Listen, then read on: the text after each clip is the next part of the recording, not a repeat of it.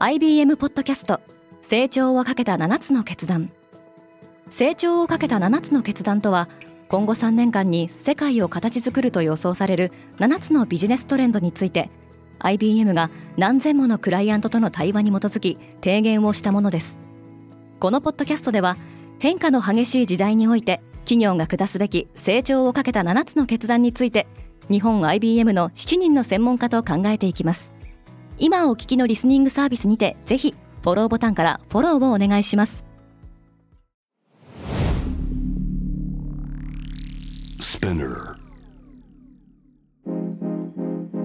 おはようございます。平野真由です。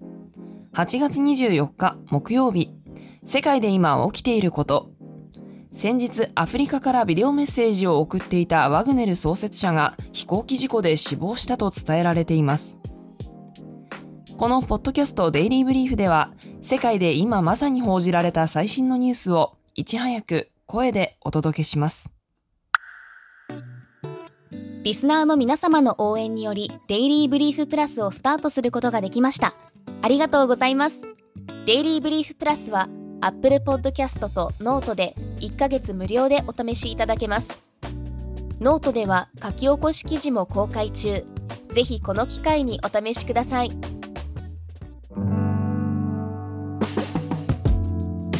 プリゴジンのニュースに世界が揺れている。ロシア北西部で自家用ジェット機が墜落しました。このジェット機はロシアの民間軍事会社ワグネルの代表エフゲニー・プリゴジンが所有するもので墜落した際ジェット機にはプリゴジンも乗り合わせていたようです。CNN によるとロシアの航空運輸局は墜落した機体に乗っていた乗客10人の名前を公表。その中にプリゴジンの名前も挙げられています。ワグネル寄りの情報を発信してきたことで知られるテレグラムのチャンネルグレーゾーンもプリゴジンの死亡を伝えています。アメリカのジョー・バイデン大統領は真実はわからないが驚きはしないと述べこの事故の背後にロシア当局の関与があったことを示唆しています。プリゴジンと彼の率いる民間軍事会社ワグネルは2ヶ月前にモスクワに向けて部隊を進めロシアのウラジーミル・プーチン大統領はこれを裏切りと断罪していました。インドは月に到達した。インドが打ち上げた無人の月面探査機チャンドラヤーン3号が月面への着陸に成功しました。旧ソ連アメリカ中国に次いで史上4カ国目の快挙となります。チャンドラヤーン3号はインド時間で23日午後6時3分に月の南極に到達。今後はヒンディー語で英知を意味するプラギャンと名付けられた探査車がおよそ2週間にわたり地質データの収集や月面の画像撮影を行う予定です。南極付近の着陸に成功した探査機はこれまで存在せずクレーターの底などに氷があると考えられている月の両極において今回の調査で水の存在が確認されるかに注目が集まっています。ちなみに今月20日ロシアが月面に着陸させるはずだった無人探査機ルナ25号は月面着陸を前に制御不能となり月面に衝突。旧ソ連時代以来の47年ぶりの月面探査計画は失敗に終わっています。バイデンはインドに行くことにした。アメリカホワイトハウスはバイデン大統領が9月にインドを訪問する予定だと発表しました。ニューデリーで開かれる G20 主要20カ国地域首脳会議に出席するためで中国の国家主席シー・ジンピンとの会談が実施される可能性もあります。米中首脳による対面会談は昨年11月にインドで行われて以来実施されていません。一方のシー・ジンピンは南アフリカで開催されたブリックス首脳会議に参加しブリックスの拡大に意欲を示しました。アメリカでの性別適合手術がほぼ3倍になっている。今週発表された調査結果によると自分の外見を性自認に合わせるための性別適合手術がアメリカ国内で急増しています。研究者の推計によれば2016年におよそ4550件だった手術件数は2019年には3倍近いおよそ1万3000件に増加しました。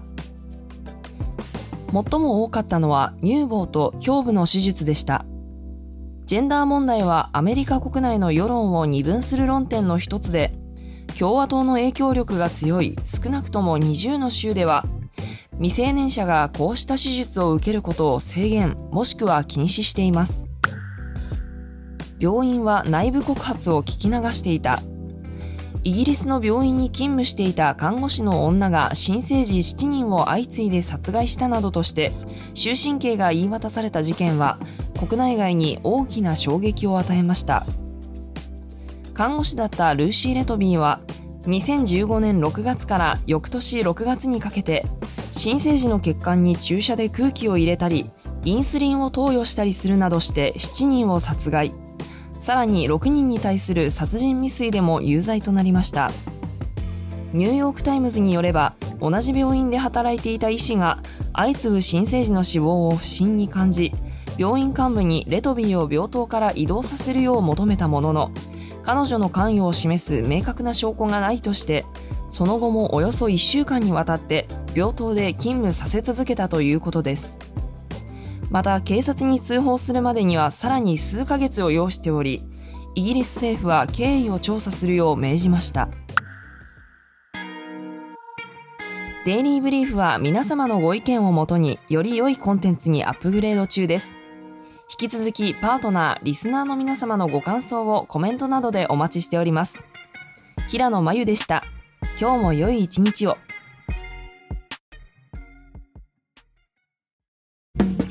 リスナーの皆様より多くのリクエストをいただいている話題のニュースを深掘りしたエピソードを週末の有料版で配信中です。今なら1ヶ月無料トライアルを実施中。詳細は概要欄に記載しています。この機会にぜひ聞いてみてくださいね。感想、ご意見もお待ちしています。